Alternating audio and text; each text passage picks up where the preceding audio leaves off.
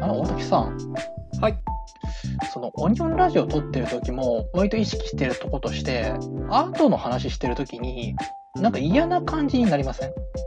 はいはいはいはい。わかりますよ。まあ、その、アートの話基本的に、なんていうのかな。うん。何かを批判的に語る話題が多くなるものだから、うんうん。やっぱその批判してる感じっていうのが嫌な感じとして伝わってしまう場面っていうのは多いなと思いますね。うん。ただ、それだけでもなくて、その批判するって言っても、その言い方みたいな部分って結構あるじゃないですか。そうですね。僕もその、やっぱ批判をするっていうこと自体は、どっちかっていうとまあ、うん。肯定しているというか、そ、そもそも多分アートみたいなことをやってるのって、その批判精神が好きだからやってる面があるので、うんうん。だからまあ全然悪いものだと思ってないけど、その批判精神のうちの嫌な面が、うん 今現れてんなと思ったやつは、あ、これはダメだな、みたいな、このエピソードダメだなって落としてますね。なんか、その批判精神みたいなのもありつつ、そこを皮肉で言っちゃいたくなるみたいな。はいはいはいはい。たりとか、バチコーンって打ち込んだりしたくなっちゃう感じ？まあなんか、めっちゃわかりやすいところで言うと、特定のなんか個人名とか、特定の団体名みたいなのは、出しちゃダメだとは思わないけど、出すんだとしたらかなり気を使った方がいいなと思ってますね。うんうんうん。それは嫌な感じに聞こえるから。いや、そうなんですよね。なんか、まあ無意識的にやっちゃう部分で、自分自身でも結構なっちゃうことが多いから、あ、これすげえ嫌な感じだっていうのいでや、、気を使ってるけど、あの、録音ししているのをこう編集し直した時に、ここはやっぱ嫌に聞こえるなって思う時ありますもん。ありますよね。うん。気を使ってもそれなんですから。うん。悪気なく言ってて、なんかそれになっちゃってるっていう危うさ。そうそう。その、喋ってる時の意図と、聞いてみた時の聞こえ方が違って、嫌な感じに聞こえるなって思っちゃう時もあるし、うんうんうん。結構その批判的に語るっていうことから発せられる嫌な匂いみたいなものが、気を使っても出ますよね、やっぱり。うん。あと、これはなんか多分、人によるけど、その制作自体の燃料が怒りだったりとか劣等感みたいなところ、はいはいはい。そのルサンチマンがあるそうそう、ルサンチマンをベースにしてるっていう人も全然いるから、故に、その発信もそこの燃料を使ってってことになって、うん、そこの言葉にもまたルサンチマンが出ちゃうからね。そうそうそうそう。だから、なんか、うっすらぼんやりみんな生きってる感じになってる。うん。そのルサンチマンがなんか、なんだろうな、聞いてて、割り切ってておもろいな、みたいになればいいけど、多くの場合はなんか、妬みみたいなものに聞こえたりとかして、そう、結構マジ、マジっぽく聞こえちゃうというか、届いちゃう。そう、なんか妬みとかひがみとかの、なんかマジな感じで伝わると、すげえなんか嫌な感じの会話だなって思っちゃう時ありますね。いや、そうなんですよね。自分でもなんかそれになりそうになってる時は、あ、いけないいけないって言って止めて。うん。それ気を使う上で、なんかうん。嫌な感じにならないように気を使う上で、LINE みたいのって決めてたりします？自分の中で。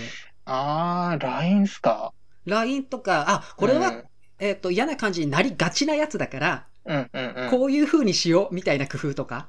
まあ、一番いいのは言わないですよね。言わないとか発信しない。間違いない。うん。あの、ツイートとかするとしても、えっ、と、下書きに保存をするっていうね、大事なやつですね。それこそさっきの編集みたいに、書いたものを後から時間経って見て、どう見えるかっていうところで、そうそうそう。言いたくなる気持ちとか書きたくなる気持ちは、まあ正直ある。やっぱね、人間誰しもありますよね。ありますからね。だうまいこと、ここに関してうまいことなんか皮肉言いたくなるな、みたいなやつがあるので。うん。うん。なんですけど、まあ、ツイートして世に流すんではなく、えーその同じような流れで、えー保存をして葬り去るっていう、なんとかやってますね。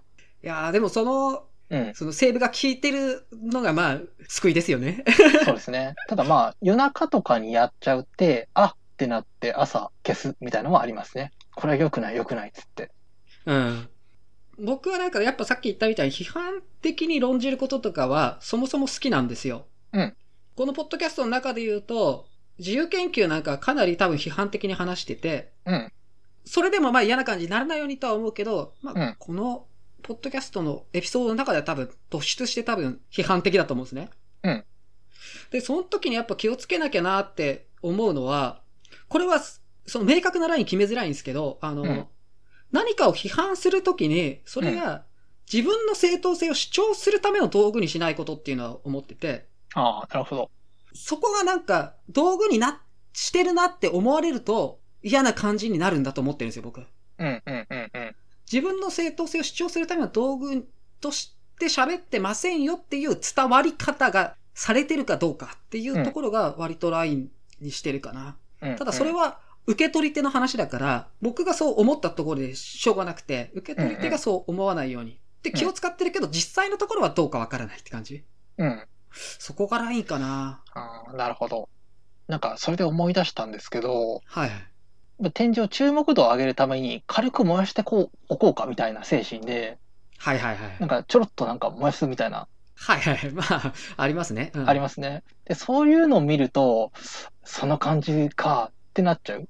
うん。さっきの言い方で言うと道具にしちゃってるというか、ね。そうそうそう、完全に道具にしちゃって、注目度を上げるためにやっている。うん。なんかそこまでなってくるとなーっていう。そこまでやっぱ明確に自分の正当化のための道具にしてるってやっぱ明確になっちゃうと嫌な感じに、僕だったら受け取ってしまう。で、多分い、や、そうですね。うんそう、多分他の人もそうだろうから、そうしないようにしないとなと思うかな。で、それは一時の、その、うん注目度を上げるっていうことに関しては僕は有効だと思うんですよ。うん。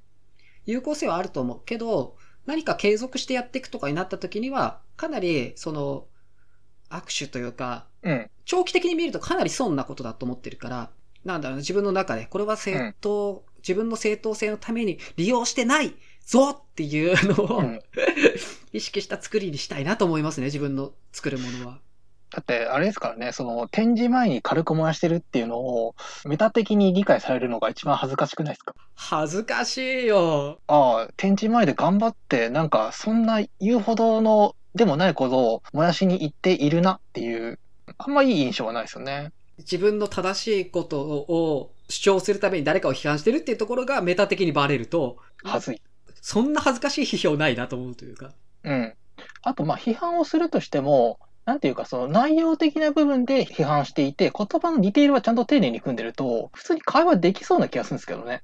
うんうん、なるほど。うん、う。ん。ここの部分に関してこういう風なことで、多分い言おうとしていることと違うと思いますみたいな。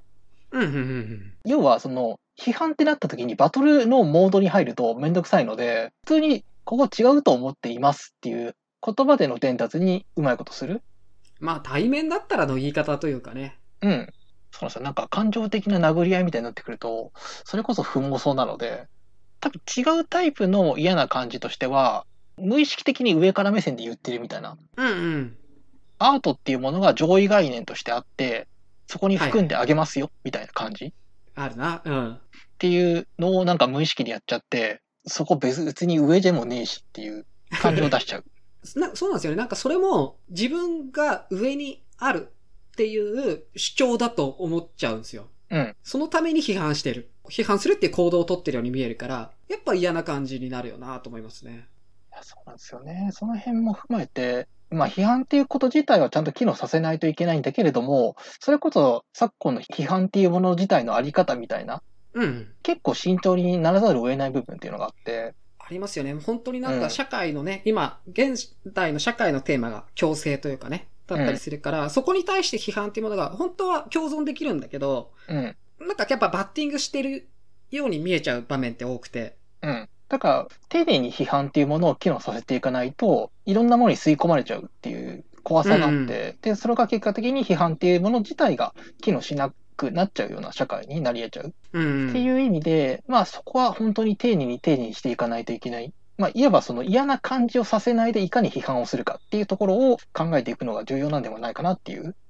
うん。そこはやっぱね、技術だと思いますね、僕は。なんか、うん。